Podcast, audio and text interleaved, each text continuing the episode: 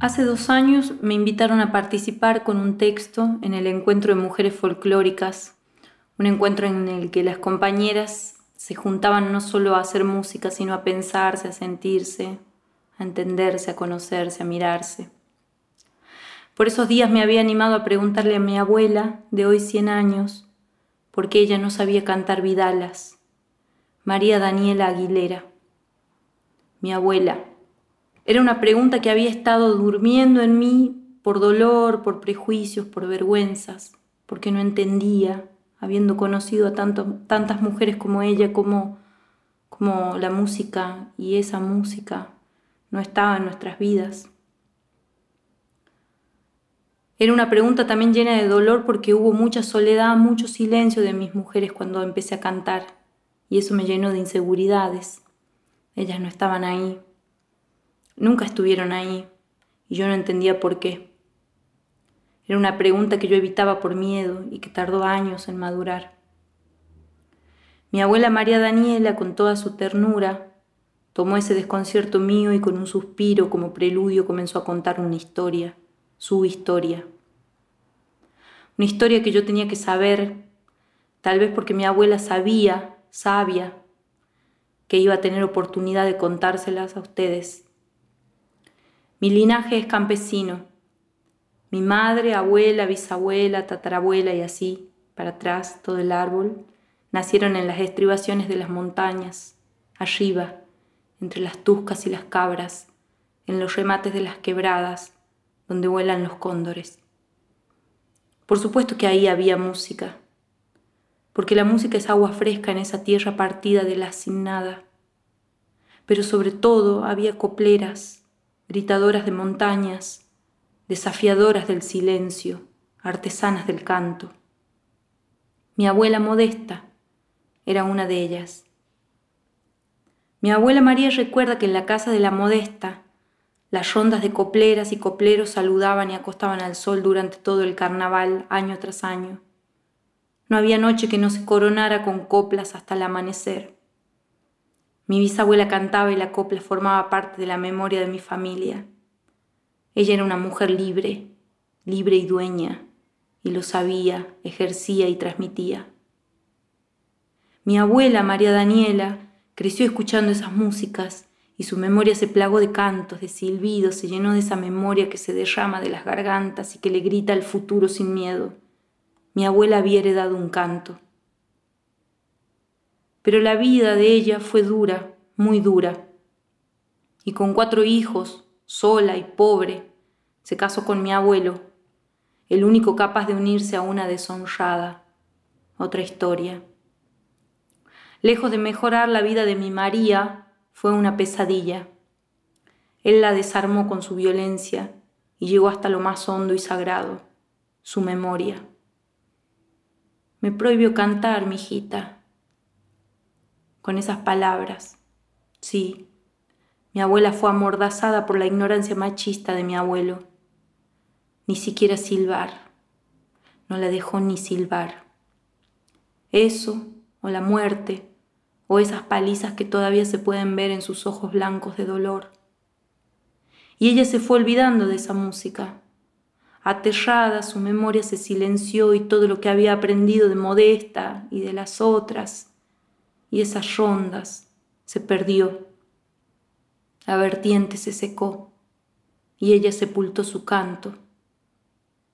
Para mi madre ya no hubo nada, ni música, ni destino, y a los 17 años despertó a su hermana de 15 y huyeron en medio de la noche escapándose de esa violencia. El tiempo pasó y nosotras nacimos en un ambiente donde la música no era prohibida, pero algo faltó siempre. Faltó esa herencia, ese canto que el patriarcado y el machismo mató.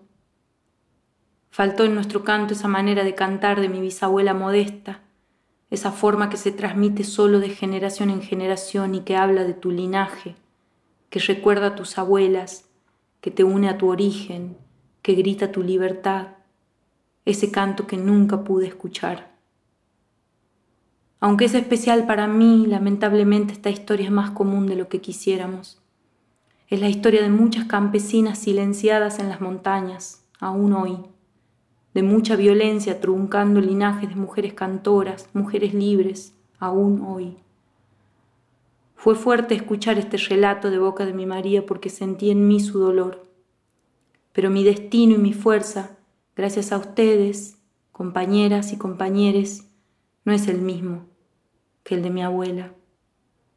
Mucho de lo que somos y hacemos con nuestras luchas y compromisos asegurará no solo libertades y derechos, va a garantizar que la memoria cultural primigenia de nuestras abuelas y abuelos viva, se cultive, se conozca, se transmita, se discuta, se ame y se defienda. Que viva y eterna viva nueva, libre de andar. Copla Viva, un podcast cantado con caja, una producción del Centro Cultural Kirchner. Cuando llegue el ajuste, primero le ajustas los tientos para que el cuero se tense y de acuerdo a cómo vos te sentís, le vas a elegir el armónico que más te guste, digamos. Porque si vos tensas, por ejemplo, este ahora está teniendo este armónico.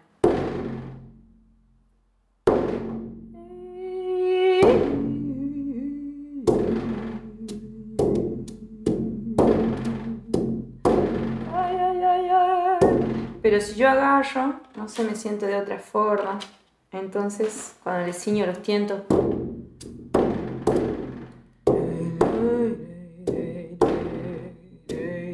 Ya me tiro otra nota, digamos. Es como el. Mi mamá usaba una palabra muy hermosa, que decía el cantido. Ay, el cantido. Ella hablaba del cantido de los pájaros. Entonces, el cantido y el llorido, ¿no? Ay, ay, ay. Nadia Larcher, cantante y compositora de música popular.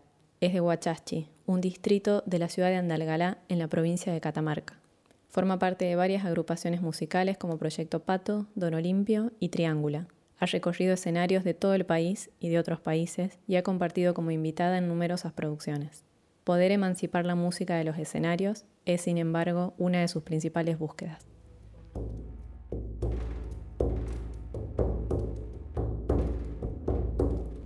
Toda mi infancia fue entre, la, entre el campo y entre la ciudad, porque mm, a mi mamá le llevó tiempo, eh, de hecho no, no es que fue algo que programó ni nada, pero cuando ella se, se, escapa a los 17 años con su hermana y bajan al pueblo y empieza toda una vida intentando sobrevivir en el pueblo, sin educación, sin, sin recursos, sin nada solo con fuerza y valentía y teniéndose entre ellas.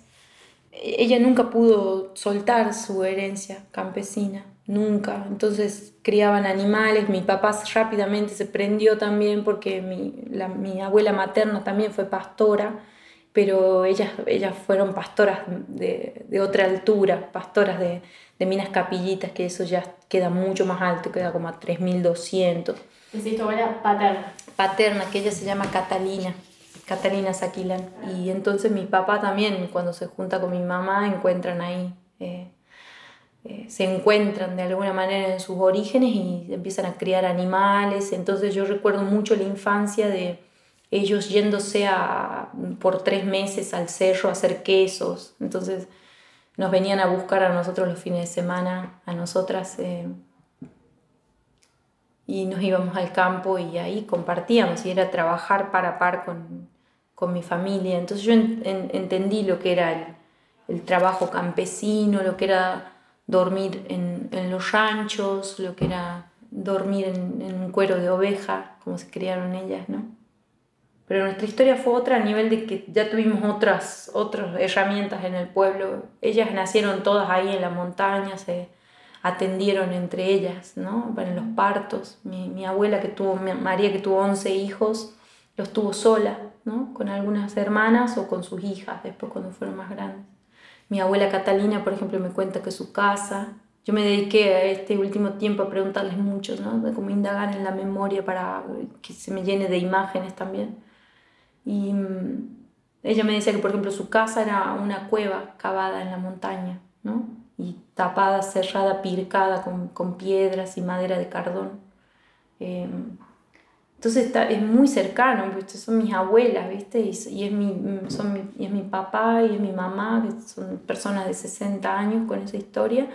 Y yo sé porque hemos tenido mucho vínculo y mucha relación que hay muchas personas, muchas personas todavía viviendo de esa manera, arribeñas, arribeños de montaña, ¿no?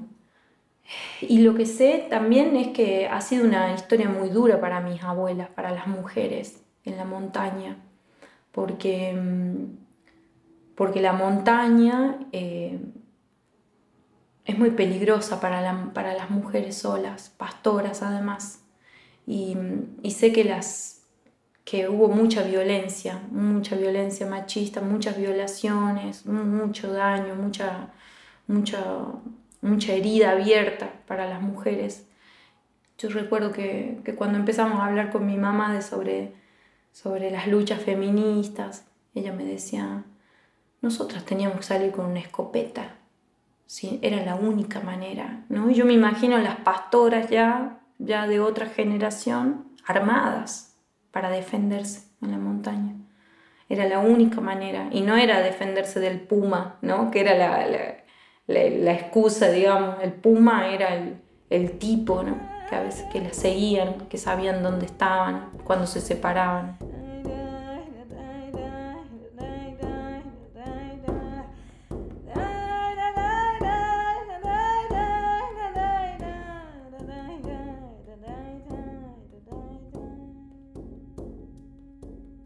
En el año 2015, Nadia protagonizó la serie documental El País de la Vidala, que la llevó en un viaje por el interior de Catamarca. Allí conoció a cantores y cantoras de su provincia que le compartieron sonidos y saberes. Indagando en, las historias de, de, músicas como el de la pastorcita perdida, hay muchas canciones como esta idea de la pastorcita perdida, que la montaña la absorbe o que se pierde en la noche, ¿no? la puna la, la, toma. Eh, yo me acuerdo cuando hice el país de la Vidala, eh, fui a visitar la doña Aide Soria, que era la, la, coplera de mi barrio, ¿no? Para que me cuente su historia. Y cuando me cuenta que, donde, cuando aprendió a cantar ella, inmediatamente se remite a su abuela, a Bertolina Chaile. Y la, toda la imagen de Bertolina era una fotografía, ¿no? De una, de una cantora india, ¿no? De montaña. Y el relato de su, de su, de su muerte era una desaparición en la montaña, ¿no? Y, y, fue muy, muy impactante como ella me contó cómo la buscaron, cómo la buscaron, la buscaron sin parar, la buscaron día y noche por todos lados y no la pudieron encontrar, ¿no? Y mm, todo así, con, con policía, con toda la cuestión. Y ella decía, sí, sería lindo decir que se la tragó la montaña, pero alguien la, hizo desaparecer, ¿no? Entonces, si yo fui como desarmando esa, esa idea de como de, de, ese naturalismo, que eso nos lo dio, ¿no? Como el, la, yo creo que la recopilación sin, sin revisión, ¿no? De contexto, de, sin esas notas que seguro de, seguramente deben haber estado, las notas de cómo vivían estas mujeres. Seguramente deben haber estado las notas en los recopiladores de la violencia que sufrían, de cómo las callaban, de quiénes eran los que cantaban. Yo al menos no accedí nunca a leer esa información, pero me doy cuenta por mi propia historia cómo, cómo está.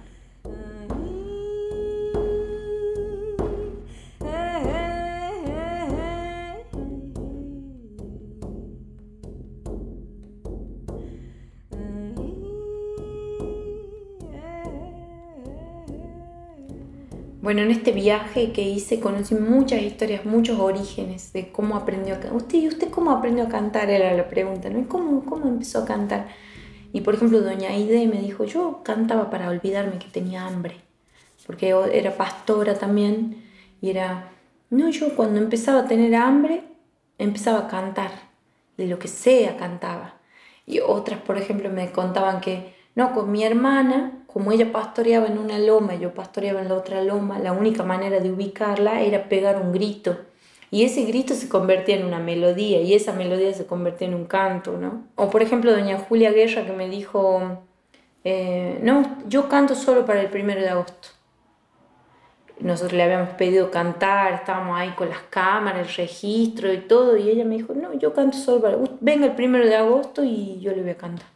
Ahí vamos a cantar juntas, todo. Claramente era esto, la emancipación del canto, del, escenario, más que del escenario también del espectáculo, ¿viste? Yo no, creo que tenga algo más eh, sagrado que el canto de cualquier, en cualquier otro espacio, no el canto de las canciones de cuna, las canciones de amor cuando se dan en la intimidad de, de un estar entre dos o más. Pero lo que tiene el canto con caja, que yo siento que en el grito hay algo, en el quejido, en el lamento, en lo que son los gestos expresivos del canto, ahí, ahí, se, ahí se están grabando las, las certezas del canto, ¿no? el, gritar, el, el, doler, el abrir la garganta, el abrir el cuerpo, el cantar con otros, con otras.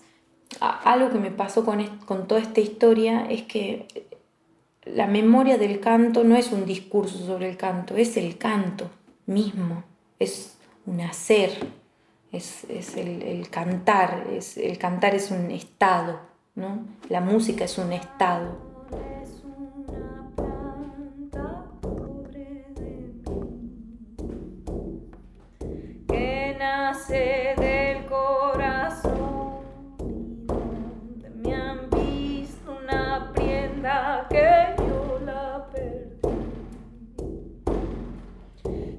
La viera con desprecio, pobre de mí, se ha de secar sin razón y donde me han visto una prenda que yo la perdí.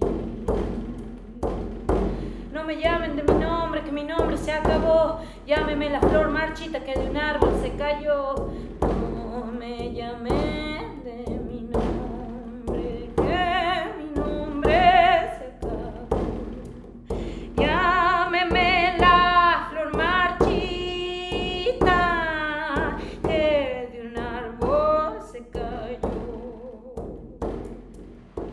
Porque después cuando la caja se calla, cuando, el canto, cuando no estás cantando, no estás en ese estado, ¿eh? no sos música, no, sos la cantora, no sos la coplera, sos doña Julia, sos la Estefi, sos la Nadia, o como cuando estás ahí, no es que sos alguien, estás, y ahí está la trascendencia de eso, de la música, de lo que te pasa, con el latido, con, con una herencia, es como si de pronto toda la, la historia, todo, todos esos cantos que vienen, que son tan antiguos, porque, por ejemplo, en el canto de Fiambala, de, en, en Fiambala está Doña Rosa, está la Angelita Reales, que conservan todavía un canto que es un canto sin copla, o sea, no cantan letra.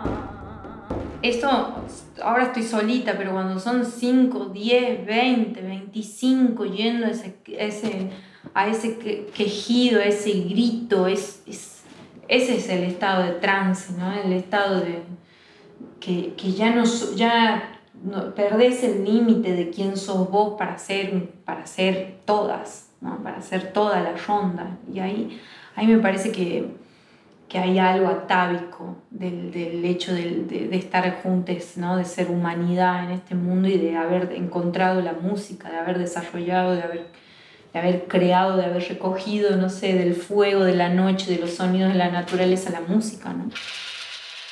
Que viva y eterna viva nueva. Copla Viva, un podcast cantado con caja. Yo solo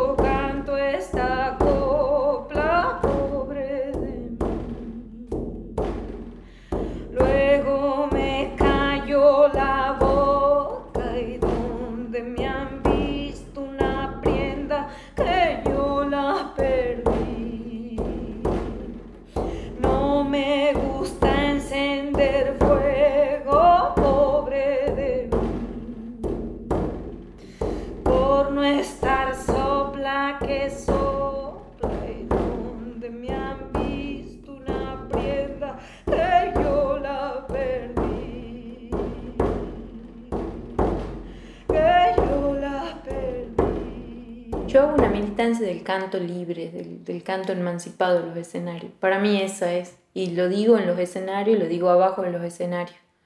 Después que la persona manifieste su canto desde donde encuentre, desde donde se encuentre, digamos, desde el lugar que ocupe, desde el lugar que quiera además. Para mí esa es la militancia. Ni siquiera es el canto con coplas, ni siquiera es el canto, es, es el cantar, el encontrarnos en el, en el que cantemos, en el que cantemos con nuestras hijas, que cantemos con nuestros hijos, que cantemos con nuestras hermanas. Si querés cantar copla, y porque te encantan y canta coplas, vas a saber, solito te va a llevar, vas a empezar a aprenderte de memoria las coplas, vas a ir a los lugares donde se cantan coplas, solito va a estar eso. ¿Qué sentís en el cuerpo? ¿Qué te hace bailar? ¿Qué te hace mover? ¿Qué te hace abrir la boca? ¿Qué, qué es lo que te hace emitir sonido? ¿Qué? ¿Qué del mundo? ¿Qué de la vida? ¿Qué de tus hermanas? Si son estas mujeres en carnaval ahí viste, bailando en, la espuma de la harina y la albahaca, bienvenido, qué hermosura, qué bendición. Si son otras mujeres, si son otras, otras hermanas en otros espacios haciendo otras músicas, bienvenido, ¿no? Yo quisiera eso, que, que nosotros, les artistas, devolvamos el canto al pueblo. Para mí tenemos esa misión, porque lo que ha hecho la industria es hacernos creer que, que solo unos pocos eran los elegidos para cantar eso es una gran mentira, un gran engaño basado en, la ambición de querer vender, ¿no? Porque si tenemos un pueblo silenciado, un pueblo callado, que necesita la música, va a comprar la música. Pero si tenemos un pueblo cantor, a, un pueblo, a una puebla cantora, eh, va a ser un pueblo que va a poder elegir qué música quiere cantar y va a cantar en las calles y va a cantar en sus casas y va a cantar para sus eh, seres queridos. Aguacero pasajero, no me mojes el sombrero que a vos no te cuesta nada, a mí me cuesta dinero. Aguacero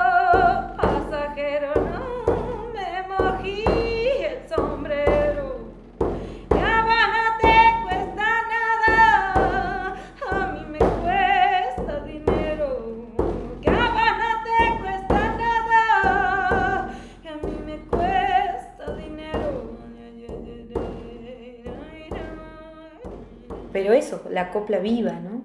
el, canto vivo. Por eso cuando hablamos de herencia, bueno, vuelvo a la misma preocupación, tengo esa preocupación, ¿no? Que hablamos de herencia, que hablamos de recopilación, que hablamos de la conservación y todas palabras que remiten a, acciones que parecieran, parecieran operar sobre lo que ya está muerto, ¿no? O, o, lo que, o lo que se está por perder, como si fuese un anuncio de una, crónica anunciada de la muerte de, una manifestación y me parece que es importante corrernos de ese lugar para decir, yo entiendo que la copla está más viva que nunca porque hace, desde que empecé a indagar, está más viva que nunca. Toda la gente con la que me encontré a cantar estaban vivitas y coleando y con la memoria fresca cantando. Entonces, ¿qué es lo que está muerto? ¿Qué es lo que realmente está perdiendo? No seremos nosotros, no seremos la humanidad, no seremos nosotros los que estamos en peligro, no será que las aguas, no será que eso es lo que tenemos que cuidar, los bosques donde, tenemos, donde vamos a cantar, las montañas donde vamos a cantar. Porque si no también la idea de la conservación y la idea de recopilar algo que se está por perder, también nos da, hay, hay como una, una imagen ¿no? Eh, un, velo que se pone delante de, bueno, como se va a perder, no podemos operar desde nosotros, desde lo que nos pasa, desde lo que sentimos ahora. Tenemos que operar desde, desde el respeto por la tradición, desde el respeto por las formas, porque como se está por perder, se está por morir, entonces hay que conservarlo, hay que cuidarlo. Entonces la manera de conservar es cuidado que esto es frágil, cuidado que esto se rompe, cuidado, ¿no? Como cuidado que esto, si lo exponemos un poquito, se, va a desaparecer, ¿no? Y yo tendría más cuidado con esa, con esa imagen, ¿no? Porque siento que los cueros están firmes todavía, que los cueros están frescos, que la madera está nueva, que los tientos se tienen que curtir todavía, ¿no? Y acá están nuestros propios cueros, manifestando eso. Yo también ofrendo mi cuero y me pongo a la par, par par con este animal que dio su vida y honro la vida del animal que dio su cuero para la caja, dando mi cuero para el canto también. Respeto y estoy atenta a la fragilidad, pero sin ponerla, sin arrinconar a la copla a, esto, a un destino de, la desaparición, ¿no? de la muerte, de la condena al olvido, porque no creo que sea así. No creo que eso esté pasando, ¿no? Ya lo demuestran nuestras Marinas Vilte, nuestras Lorenas Carpanchay, nuestras Susi Show, nuestras, todas las cantoras y las, las copleras que vienen cantando eh, de nuestra edad más chica, mucho más chica, en, en todos los rituales que tenemos, ¿no? Tal vez lo que tenemos que originar o que, tenemos que estar más atentas a crear sean los rituales. Por eso vuelvo a insistir, sean los espacios. Tal vez eso es lo que tenemos en lo que tenemos que trabajar, no en conservar, porque no están, hay poquitos, en crearlos. El canto está ahí esperando la creación del espacio para poder ir y, habitarlo de, cantos.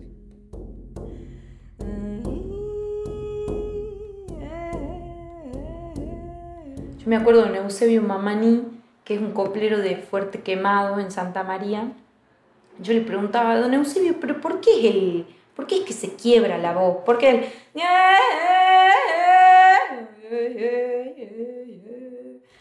y don Eusebio me decía, primero es un silencio, obviamente, siempre, ¿no? Los preludios de silencio. Y como, como si confiaran que ya, ya le va a llegar la respuesta, pero bueno, se la digo.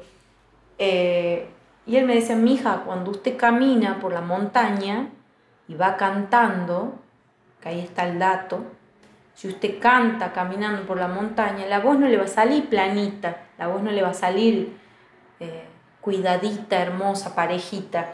¿Qué le va a pasar? Y me acuerdo que íbamos caminando justo por el fondo de su casa, que es una montaña, y, y empezamos a cantar y claramente la voz se nos empezó a partir en el, en el transcurso, en el caminar por la montaña, o sea que el paisaje no solo está siendo el fondo de quien canta, sino que está manifestando la forma del cantar, como si de alguna manera el paisaje se imprimiera en el canto a través de todo lo que graba en él, ¿no? a través del cuerpo del coplero, de la coplera.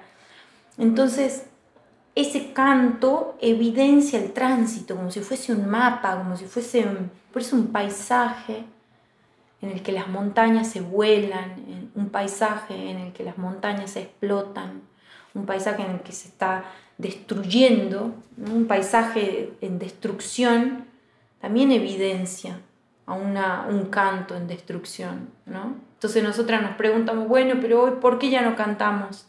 Porque no estamos caminando en nuestras montañas. ¿Y por qué no estamos caminando en nuestras montañas? Porque nuestras montañas las están destruyendo. ¿no? No se trata solo de la memoria cultural o la herencia cultural que somos capaces de conservar como si fuese algo que, podemos encerrar en una cajita de, cristal, sino es lo que no estamos pudiendo hacer, que es no estamos pudiendo caminar por nuestras montañas, entonces no estamos pudiendo dejar que el paisaje atraviese nuestro canto. Yo siento que eso también es, es, la, es la copla, ¿no? es el canto. ¿no? No es, solo una manifestación cultural como si fuese un discurso solamente, es un estado que habla de en qué momento estamos, ¿no? en qué, quiénes somos, quiénes estamos siendo. Entonces, si no estamos cantando, estamos siendo eso.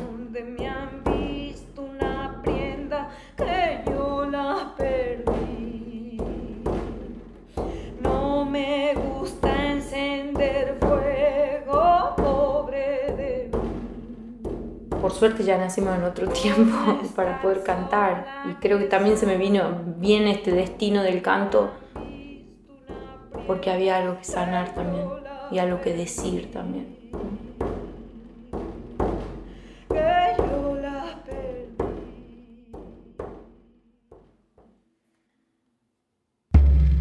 Nuestra fuerza garantizará que la música que elijamos cantar esté habitada por la memoria de mujeres y seres libres capaces de cantar al mundo, de enarbolar mensajes, de conservar la voz de las abuelas, de contar sus historias, ya no desde la carencia, sino desde la riqueza de haber tenido la valentía de defendernos. Por todas las abuelas y madres silenciadas, por todas las campesinas lastimadas por animarse a ser libres con sus voces, por las memorias de nuestras abuelas cantoras, por todo lo que se le prohibió a la mujer decir y hacer en el folclore, en la música, en la vida, por las voces de nuestras hermanas trans, por la emancipación del canto, por todo eso es que seguiremos luchando. Que el patriarcado no se anime a tocar nunca más la memoria que somos capaces de plantar, germinar y cultivar las hermanas y hermanes de esta tierra. Que viva y eterna viva nueva, libre de andar. Copla Viva, un podcast cantado con caja, una producción del Centro Cultural Kirchner.